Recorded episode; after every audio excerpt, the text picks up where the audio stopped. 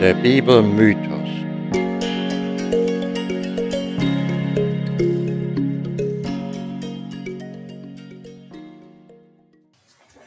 Herzlich willkommen, liebe Hörerinnen und Hörer, zur 19. Episode des Podcasts Der Bibelmythos. Ist das noch zu glauben? Ich bin Peter, Betriebswirt und Soziologe und habe meine praktischen Erfahrungen in Botswana im Kirchenbereich erworben. Daneben habe ich über die Jahre ein intensives Bibelstudium betrieben und dabei zahlreiche relevante Literatur konsultiert, mit dem Anspruch, eine möglichst objektive Sicht auf die Bibel anzustreben. Wir sind auf dem Weg, die Wahrheit über die Bibel zu ergründen. Doch müssen wir uns auch immer wieder vor Augen halten, dass mehr als eine Annäherung an das, was wirklich geschah, nicht drin liegt. Dafür sind die historischen Zeugnisse zu dürftig. Da bleibt nichts anderes übrig, als oft unsere eigene Vorstellungskraft zu bemühen, Vermutungen anzustellen darüber, wie es gewesen sein könnte. Nun, unsere Bemühungen des Verstehens haben uns zur Erkenntnis gebracht, dass die ersten Bücher der Bibel von der Schöpfung bis hin zur Josefsgeschichte praktisch reine Fiktion sind, die auf Mythen oder Legenden beruhen. So viel lässt sich aber bereits in der Vorausschau andeuten. Je weiter wir mit der Bibel voranschreiten, desto mehr werden wir uns der historischen Wirklichkeit annähern.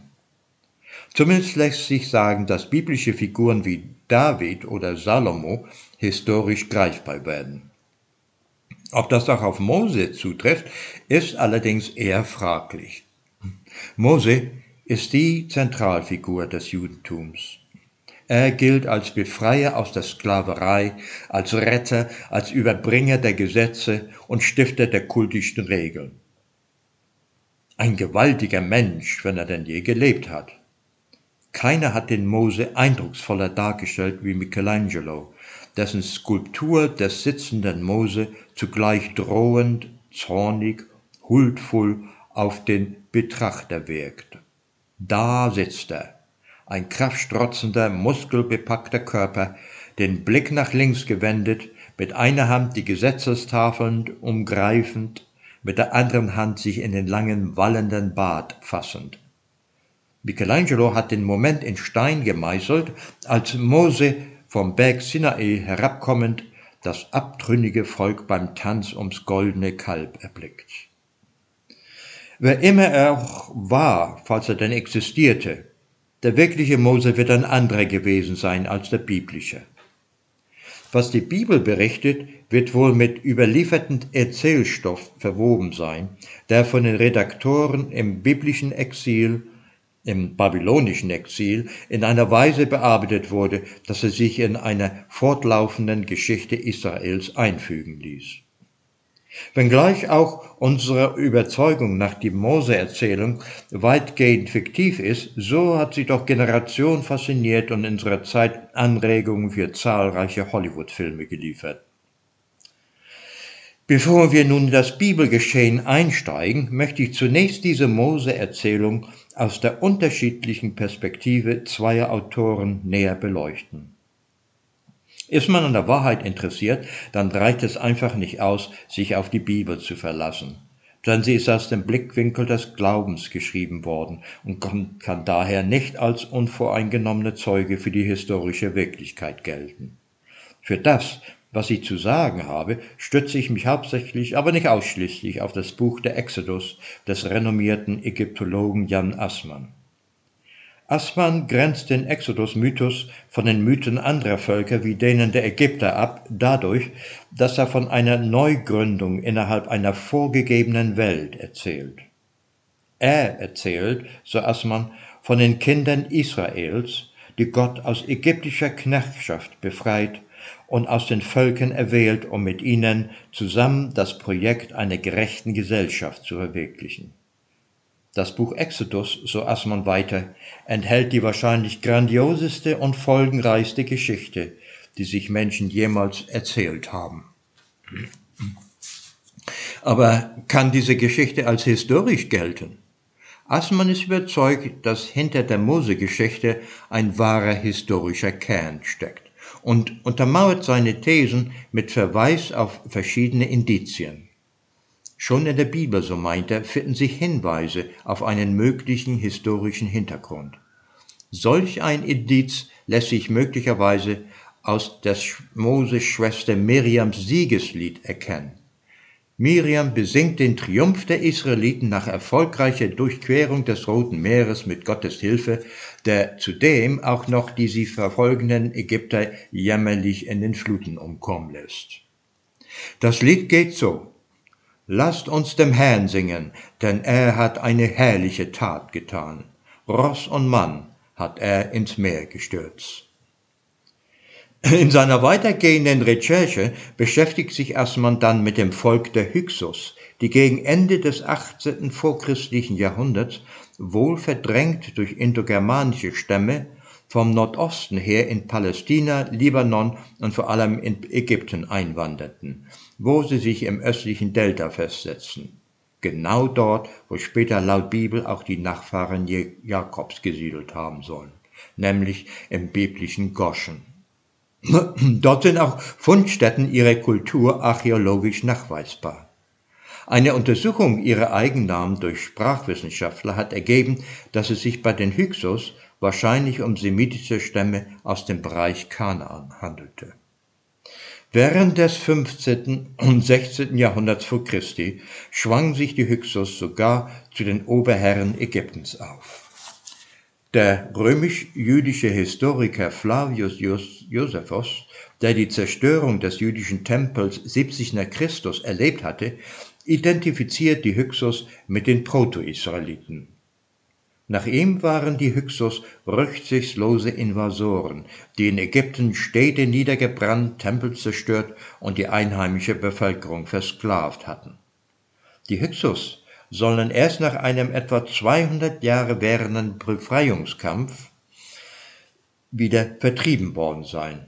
Davon legen ägyptische Inschriften Zeugnis ab.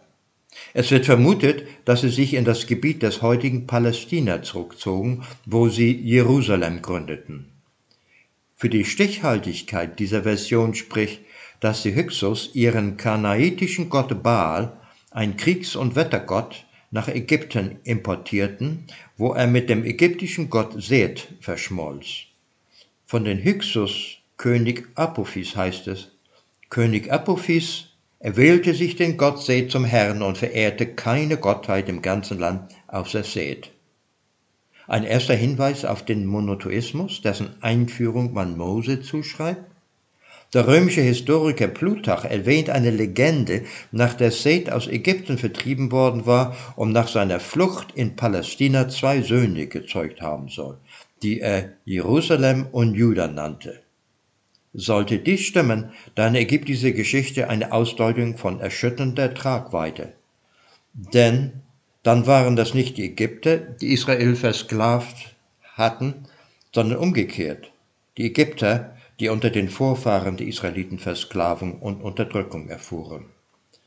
In diesem vorchristlichen Zeitraum begegnet man noch einer anderen Gruppe, den sogenannten Habiru, ein Name, der an den Begriff Hebräer erinnert.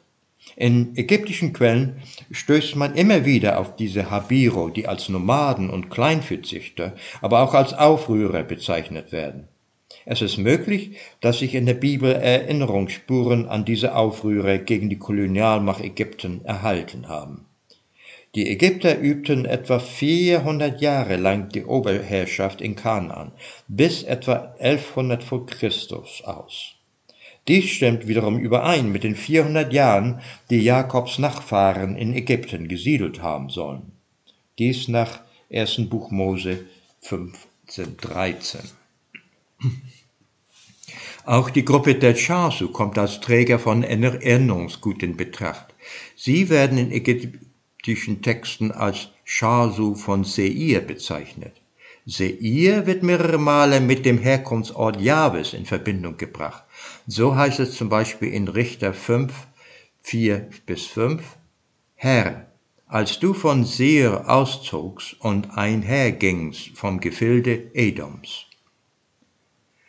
Einen Anstoß in der Entstehungsgeschichte Kanaans und Israel, deren Herkunft gemeinsame Wurzeln aufweist, kam möglicherweise auch von außen, nämlich von den sogenannten Seevölkern, die im 13. und 12. vorchristlichen Jahrhundert in den südlichen Mittelmeerraum einfielen und dabei der Regionalmacht der Ugariter, damals ansässig im heutigen Libanon, den Untergang brachten. Ihre Identität ist noch nicht völlig geklärt, aber man vermutet, dass sich ihr ursprünglicher Siedlungsraum von Kreta über Griechenland bis hin nach Kleinasien erstreckte. Es handelte sich dann wohl um unterschiedliche Völker, die sich in einem losen Bund zusammenfanden. Sie konnten erst vom ägyptischen Pharao Ramses III. in einer Seeschlacht besiegt werden. Die Überreste dieser Völker siedelten sich dann im Raum Gaza an. Man nannte sie Philister, von daher der Name Palästina. Man beachte, diese Philister waren keine Araber, sondern waren indogermanischer Abstammung.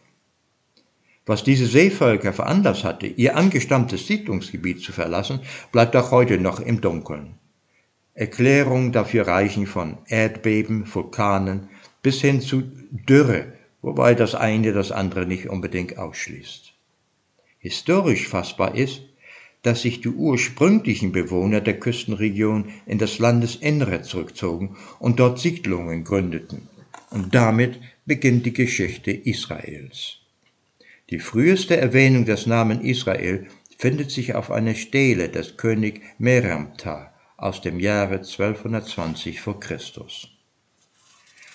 Solche sind die Indizien, die erstmal überzeugen, dass die Exodus-Geschichte auf einem wahren Kern beruht. Zumindest war Sklaverei zu der Zeit weit verbreitet.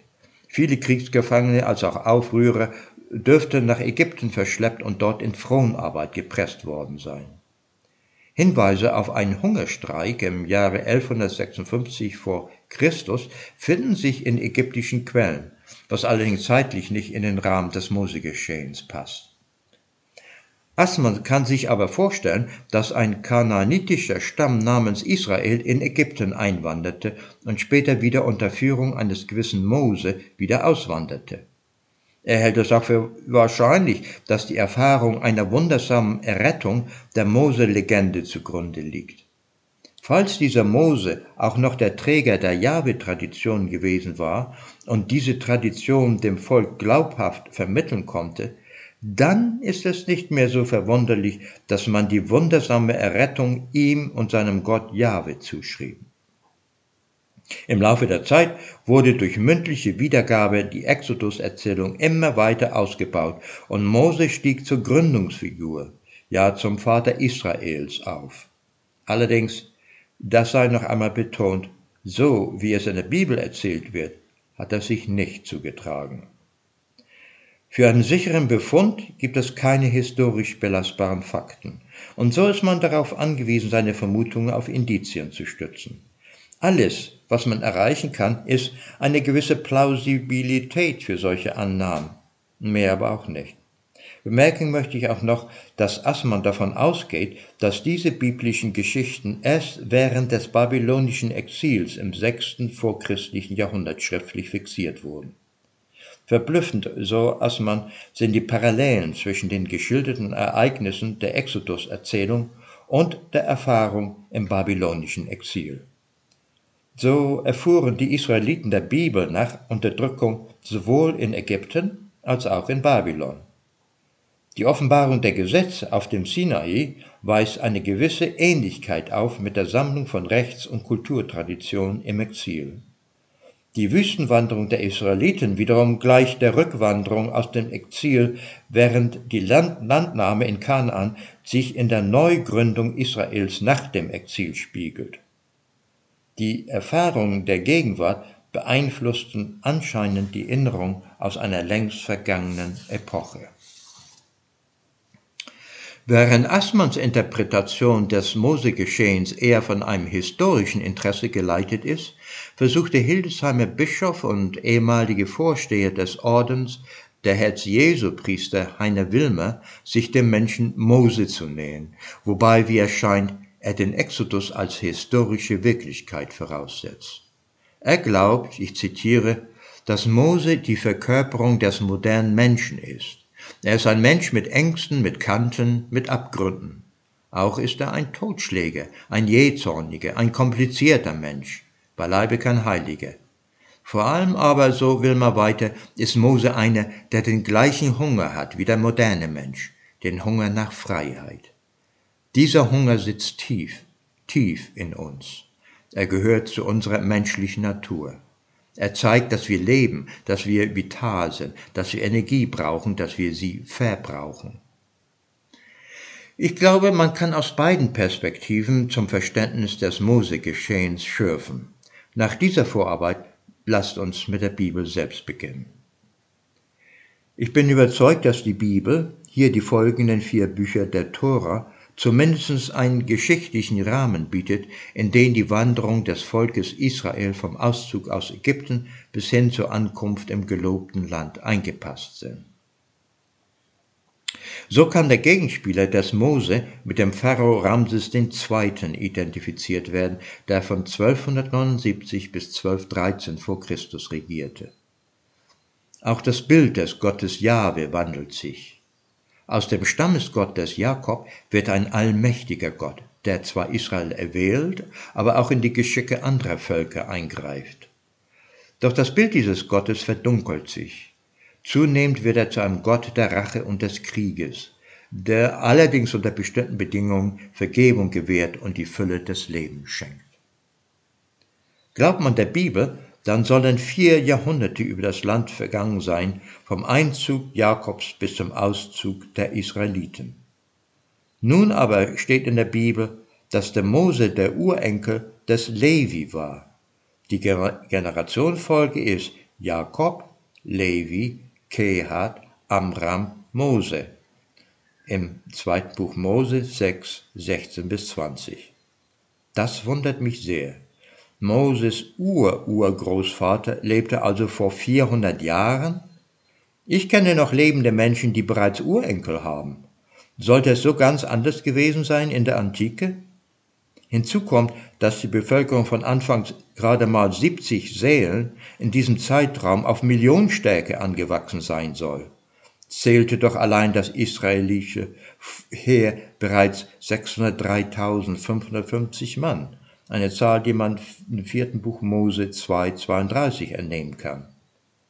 Ich muss sagen, das klingt alles ein bisschen fantastisch.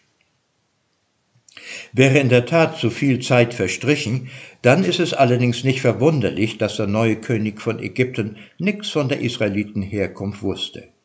Ihm war das immer noch fremde Volk, das sich nicht mit den Ägyptern vermischen wollte, ein Dorn im Auge. Vielleicht sah die Israeliten als eine potenzielle Bedrohung seiner Herrschaft, als eine Art trojanisches Pferd an. Darüber hinaus könnte die Spannung zwischen Israeliten und Ägyptern auch den Argwohn, der zwischen Bauern und Hirten immer wieder aufkam, widerspiegeln. Die Israeliten waren ja überwiegend Viehhirten geblieben, die Ägypter aber siedelten entlang des Nils als Bauern. Ihre Lebensader, der Nil, die ihre Felder düngte und sie bewässerte. Ob die Israeliten seinerzeit freiwillig ins Ägyptenland gezogen waren, lässt sich historisch nicht mehr nachvollziehen. Fakt ist nur, dass die Pharaonen zahlreiche Kriege führten, gegen die Assyrer, die Hethiter, gegen aufständische Beduinen, auch solche im Land Kanaan und in diesen Kriegen Gefangene gemacht hatten. Dieser Hintergrund verleiht der biblischen Erzählung einige Plausibilität. Denn es heißt in der Bibel, dass der Pharao die Israeliten mit Zwangsarbeit bedrückte und sie Vorratsstädte in Pithom und Ramses bauen ließ. Hm. Nun sind tatsächlich die Reste der ehemaligen Hauptstadt Pi Ramesse im östlichen Nildelta ausgegraben worden. Die Stadt wurde wahrscheinlich um 1278 erbaut und um 1118 wieder aufgegeben, was zeitlich in die Regierungszeit des Ramses II. passt. Nun berichtet die Bibel weiter, dass trotz der harten Arbeitsbedingungen sich das Volk der Israeliten weiter vermehrte. Das alarmierte die Ägypter, und so wurde ihnen das Leben noch weiter erschwert. Sie mussten Frondienste auf dem Felde verrichten und die Ziegel für die Bauten auch noch selber machen. Damit nicht genug. Der Pharao befahl den hebräischen Hebammen, die neugeborenen Knaben zu töten. Doch diese ließen die Kinder leben, weil sie Gott fürchteten. Dem Pharao gegenüber rechtfertigten sie sich und sagten, dass die hebräischen Frauen eben kräftiger seien und die Kinder auch ohne ihre Hilfe gebärten. Da richtete sich der Pharao an sein ganzes Volk und gebot ihnen, alle Söhne in den Nil zu werfen. Es wohl anzunehmen, dass nur die hebräischen Kinder von diesem Gebot betroffen waren. Aber konnte der Pharao im Ernst erwarten, dass die hebräischen Hebam die Kinder ihres eigenen Volkes töten würden? Nun begab es sich, dass eine Frau aus dem Hause Levi einen Sohn zur Welt brachte und ihn nach der Geburt drei Monate lang verbarg. Denn es war ein schönes Kind, wie es in der Bibel heißt. Als sie das Kind nicht länger verbergen konnte, setzte sie es in einem mit Pech verklebten Kästchen am Ufer des Nils aus. Die Tochter des Pharaos entdeckte das Kästchen, als sie baden gehen wollte, und ließ es holen. Als sie den Knaben weinen hörte, da ergriff sie Mitleid mit dem Kind, das sie als hebräisch erkannte. Die Schwester des Knaben, die alles mit angesehen hatte, näherte sich der pharaonischen Prinzessin und schlug ihr vor, eine hebräische Mutter zu holen, die das Kind stillen könnte. Und so kam es, dass die eigene Mutter das Kind zum Stillen zurückerhielt und es erst, als es groß genug war, der Tochter des Pharaos zurückbrachte, die es Mose nannte, das heißt der Herausgezogene. Die Erzählung vom ausgesetzten Kind gibt es in vielen Legenden und Sagen. So erinnerte Mose wundersame Errettung aus dem Schilfmeer an die Geburtslegende des sagenumwobenen Gründers des altarkadischen Reiches, Sargon I. um 2250 vor Christus, die uns aus assyrischen Quellen überliefert ist. Ähnlich wie es in der Bibel erzählt wird, so hat auch Sargons Mutter ihren Sohn im Verborgenen zur Welt gebracht und in einem mit Pech verklebten Binsenkörbchen ausgesetzt. Das Kind wurde von einem gewissen Aki gerettet, der ihn als seinen eigenen Sohn aufzog. Die Götter waren dem Sargon wohlgesonnen und er stieg zu einem großen Herrscher seines Volkes auf. Auch die angeblichen Gründer Roms, Romulus und Remus, waren Findelkinder gewesen und sollen von Wölfen gesäugt worden sein. Von dem griechischen Dichter Sophokles stammt die Tragödie des König Ödipus von Athen. Dieser war von seiner Mutter ausgesetzt und von einem Hirten gefunden worden, der sich des Kindes erbarmte und es aufzog. Der biblische Mose nun wuchs am Königshof auf und sah, wie seine Brüder im Sklavendienst schufteten. Er musste also gewusst haben, dass er ein Hebräer bzw. Israelit war. Eines Tages sah er, wie ein Ägypter einen hebräischen Landsmann misshandelte. In seinem Zorn erschlug er den Ägypter und verscharrte ihn. Als er andern Tags einen Streit zwischen zwei Hebräern schlichten wollte, wurde er von dem, der sich ins Unrecht gesetzt hatte, mit den Worten angefeindet Wer hat dich zum Aufseher oder Richter über uns gesetzt? Willst du mich auch umbringen, wie du den Ägypter umgebracht hast? Mose erkannte, dass seine Tat beobachtet worden war. Und als auch noch der Pharao davon Wind bekam, floh er außer Landes in das Land Midian im Osten. Dort traf er an einem Brunnen sieben Töchter eines Priesters, die zum Wasserholen gekommen waren. Er erwies sich ihnen gegenüber als Gentleman und verjagte die Hirten, die sie belästigten. Seine gute Tat verschaffte ihm eine Einladung bei dem Vater, und bald nahm er eine der Mädchen, genannt Zippora, zur Frau. Sie gebar ihm einen Sohn, den er Gershom nannte, denn er sah sich als Fremdling. Derweilen starb in Ägypten der König, doch die Knechtschaft der Israeliten nahm kein Ende. Da griff Gott ein. Gott erhörte ihr Wehklagen und gedachte seines Bundes mit Abraham, Isaac und Jakob. Und Gott sah auf die Israeliten und nahm sich ihrer an. Gott greift also aktiv in das Geschehen auf Erden ein. Eine neue Phase in der Beziehung zwischen Gott und seinem Volk bricht an. Es ist aber ein Gott, der vor allem durch die Menschen wirkt und Mose, das Findelkind, wird zu seinem ersten ausführenden Organ. Ich habe bereits an einigen Beispielen belegt, dass es viele Findelkinder zu Ruhm gebracht hatten. Mir liegt insbesondere das Drama des griechischen Tragödiendichters Euripides von dem Gottessohn Ion am Herzen.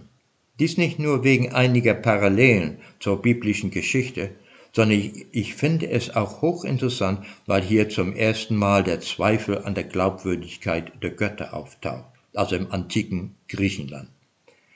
Ähnliche Zweifel dürften sich viele Bibelleser hinsichtlich des Gottes Jahwe aufdrängen. Und diese Zweifel werden mehr werden, wenn wir die Geschichte Israels weiterverfolgen. Handelt dieser Gott gerecht und gut? Die Geschichte des Mose werden wir in der nächsten Folge fortsetzen. Aber zunächst möchte ich in einem Exkurs den dramatischen Lebensweg des Ion, Sohn des Gottes Apollon und der königlichen Mutter Kreusa schildern.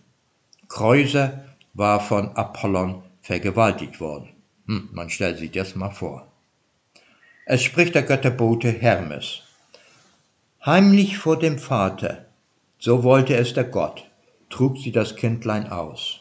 Und als die Stunde kam, gebar sie einen Knaben im Vaterhaus und trug ihn fort in eine Höhle, in der ihr damals Gott Apollon beigewohnt, und setzte ihn als einen Todgeweihten aus, in schönem Körbchen. Da haben wir wieder das Körbchen. Dabei treu dem Brauch der Ahnen, wie sie zur Zier des Grabes gab, Kreuser ihrem Kind den Schmuck, den sie besaß, im Körbchen mit. Auf Anweisung Apollons brachte Hermes das Kindlein zur Seherin des heiligen Tempels in Delphi. Diese zog das ihr unbekannte Kind auf, und als er zum Manne gereift war, bestallte sie ihn zum Hüter über die Gottesschätze derweilen seine Mutter Kreusa in der Zwischenzeit Zutus, der beim Sieg der Athener über ihre Rivalen Hilfe geleistet hatte, zum Gatten nahm. Sie war sein Siegespreis. Die Ehe aber blieb kinderlos und Apollon wollte die Vaterschaft des Kindes dem Zutos unterschieben. In ihrer Not sucht Kreusa den Tempel Apollons auf, wo sie auf Ion trifft. Doch keiner weiß voneinander. Sie erzählt ihm über ihre Familie und auch, dass sie diese Stätte hasst, denn sie war der Ort einer Schandtat. Er selbst, so vertraut er ihr an, kennt weder seinen Vater noch seine Mutter, doch vermutet er, dass er das Kind einer verbotenen Liebe ist. Daraufhin schildert Kreuser die Geschichte ihrer Verführung durch einen Gott und die nachfolgende Aussetzung des Kindes, als sei es die ihrer besten Freundin, denn sie trägt schwer an ihrer Scham. Das Kind, so glaubt sie, ist wohl nicht mehr am Leben, aber trotzdem erbitte sie Auskunft von dem Gott. Ion warnt, dass Apollon eine solche Anfrage zuwider sein wird, würde sie ihn doch als Unhold entlarven. Doch Kreuser lässt sich nicht von der Warnung abhalten, wirft dem Gott seine Tat als Unrecht vor und kritisiert seine Verantwortungslosigkeit. Er solle aber, so bittet sie, gegenüber ihrem Gatten schweigen, denn den Frauen geht es im Verhältnis zu den Männern recht schwer. Sind wir auch gut, so trifft uns in der Menge der Schlechten doch der Hass. So unglücklich sind wir. Ist das nicht eine bemerkenswerte Feststellung des Dichters vor zweieinhalbtausend Jahren? Ihr macht sich so seine Gedanken über das Schicksal der fremden Frau, die vom Gott geschwängert worden war, und beschäftigt sich in seinen Gedanken mit der Tat des Gottes. Freilich muss sich Phoebus, das heißt Apollon, tadeln. Was beginnt er? Schändet Mädchen und lässt sie dann im Stich, zeugt Kinder insgeheim und lässt sie sterben. Nicht so, du bist Herr und Meister, drum zeige dich als Vorbild, wie könnt zu Recht den Menschen ihr Gesetze geben und euch dann selber nicht an die Gesetze halten? Zutus kommt zum Tempel und trifft auf Ion. Er begrüßt ihn überschwänglich als seinen Sohn.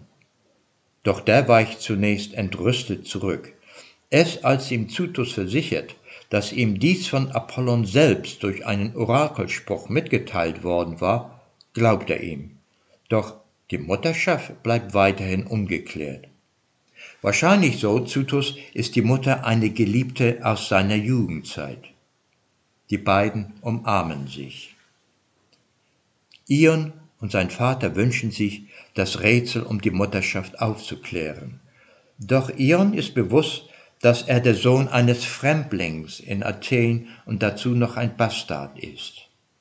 Er fürchtet nicht nur all die gesellschaftlichen Folgen, die seine Stellung mit sich bringen werden, insbesondere fürchtet er den Hass der kinderlosen Gattin Kreuser und spricht bangend, Lieber wünsche ich das Glück des Mannes aus dem Volke, als die Macht des Königs, der zu Genossen gern sich Bösewichter wählt.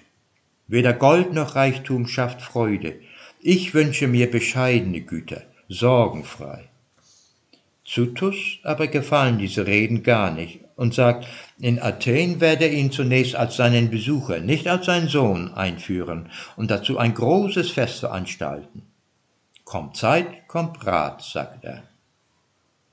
Kreuser und ihr Erzieher suchen das Orakel im Del Tempel zu Delphi auf und bekommen dort zu hören, dass Kreusers Gatte ein Sohn geschenkt worden war, von einer anderen Frau. Der Erzieher wittert Verrat, denn ihr Gatte, obgleich ein Fremder in Athen, wurde durch die Heirat mit Kreuser Erbe ihres Hauses. Nun stellt sich auch noch heraus, dass dieser Gatte, so schließt der Erzieher, seinen Sohn all die Jahre sorgsam verborgen hatte und es im Heiligtum hat erziehen lassen. Diese Schmach, fordert er, kann nur mit dem Tode des Gatten und des Knaben aus dem Weg geräumt werden. Er selbst bietet sich an, während des Festmahls in das Zelt des Jünglings zu schleichen und ihn zu töten. Nun, da sie sich durch den eigenen Gatten betrogen sieht, um Erbe und Kinderglück, drängt das Kreuser gegen den Gott, der schamlos sie ausgenutzt hatte, Anklage zu erheben. Hier zitiere ich nochmal Euripides. Hey, du, Letos Sohn, der du Orakelsprüche nach dem Los verteilst, vom goldenen Thron am Mittelpunkt der Erde, ich schreie dir ins Ohr, nix würdiger Schänder, meinen Gatten bringst du, ohne verpflichtet zu sein, einen Sohn ins Haus. Doch mein Sohn, der auch der deine, du unbegreiflicher Gott, verschwand, eine Beute der Vögel, aus den Windeln der Mutter, du bist verhasst der Insel. Nie wurde ein Gott auf solche Weise zur Rechenschaft gezogen. Und das auch noch von einer irdischen Mutter. Dem Erzieher schüttet Kreuser all ihr Leid aus. Vorwürfe will diese ihr nicht machen, auch nicht für die Aussetzung des Kindes, denn sie hatte ja auf den Gott als dessen Hüter gehofft. Doch der ließ sie im Stich, so glaubt sie. So denn, sagt der Erzieher, nimm Rache an diesem Gott, der Unrecht dir getan, steck an den heiligen Orakelsitz Apollons. Doch scheut sie sich, auch ihrem Gatten will sie kein Leid zufügen, aber den Sohn, dessen Tod wünscht sie. Sie gibt dem Erzieher Gift, das sie am Handgelenk in einem goldenen Armband trägt und sagt, der Sohn soll daran sterben, du wirst ihn vergiften. Stiefmuttern heißt es, sind verhasst die Kinder. Der Erzieher soll das Gift dem Jüngling während des Festmahls in sein Getränk träufeln. Doch der Plan misslingt. Das Geständnis des Täters entlarvt Kreuser als die Urheberin des Mordanschlages. Man sucht nach ihr, denn man will sie von den Felsen stürzen. Kreuser flieht zum Altar des Tempels, wo Ion, der ihr mit bewaffneten Antennen nachgefolgt war, sie erblickt. Er fordert die Männer auf, sie zu ergreifen und spricht, Seht die Durchtriebene, wie List zur List sich spinnt. Schutzflehend druckt sie sich an den Altar der Gottheit, als brauchte dort sie ihr Verbrechen nicht zu büßen. Es entspinnt sich eine wilde Rede zwischen Kreuser und ihr, gespickt mit gegenseitigen Anklagen. Na da aber tritt die Seherin mit einem Körbchen in der Hand herbei und gebietet Einhalt. Ion erfährt, dass es seine Mutter war, die ihn als Neugeborenes in dieses Körbchen gelegt hatte, und in ihm werde er Spuren seiner Mutter finden. Das Körbchen in den Händen haltend spricht Ion, Ach, ach, in Tränen schwemmt mein Auge, denke ich an der Stunde, da die Mutter heimlich mich gebar und dann verstohlen fortgetragen, ohne mir die Brust zu reichen. Als Namenloser musste ich im Haus des Gottes ein Sklavendasein führen. Auch meine Mutter musste leiden, ganz wie ich. Die Freude an dem Kinde war ihr nicht vergönnt.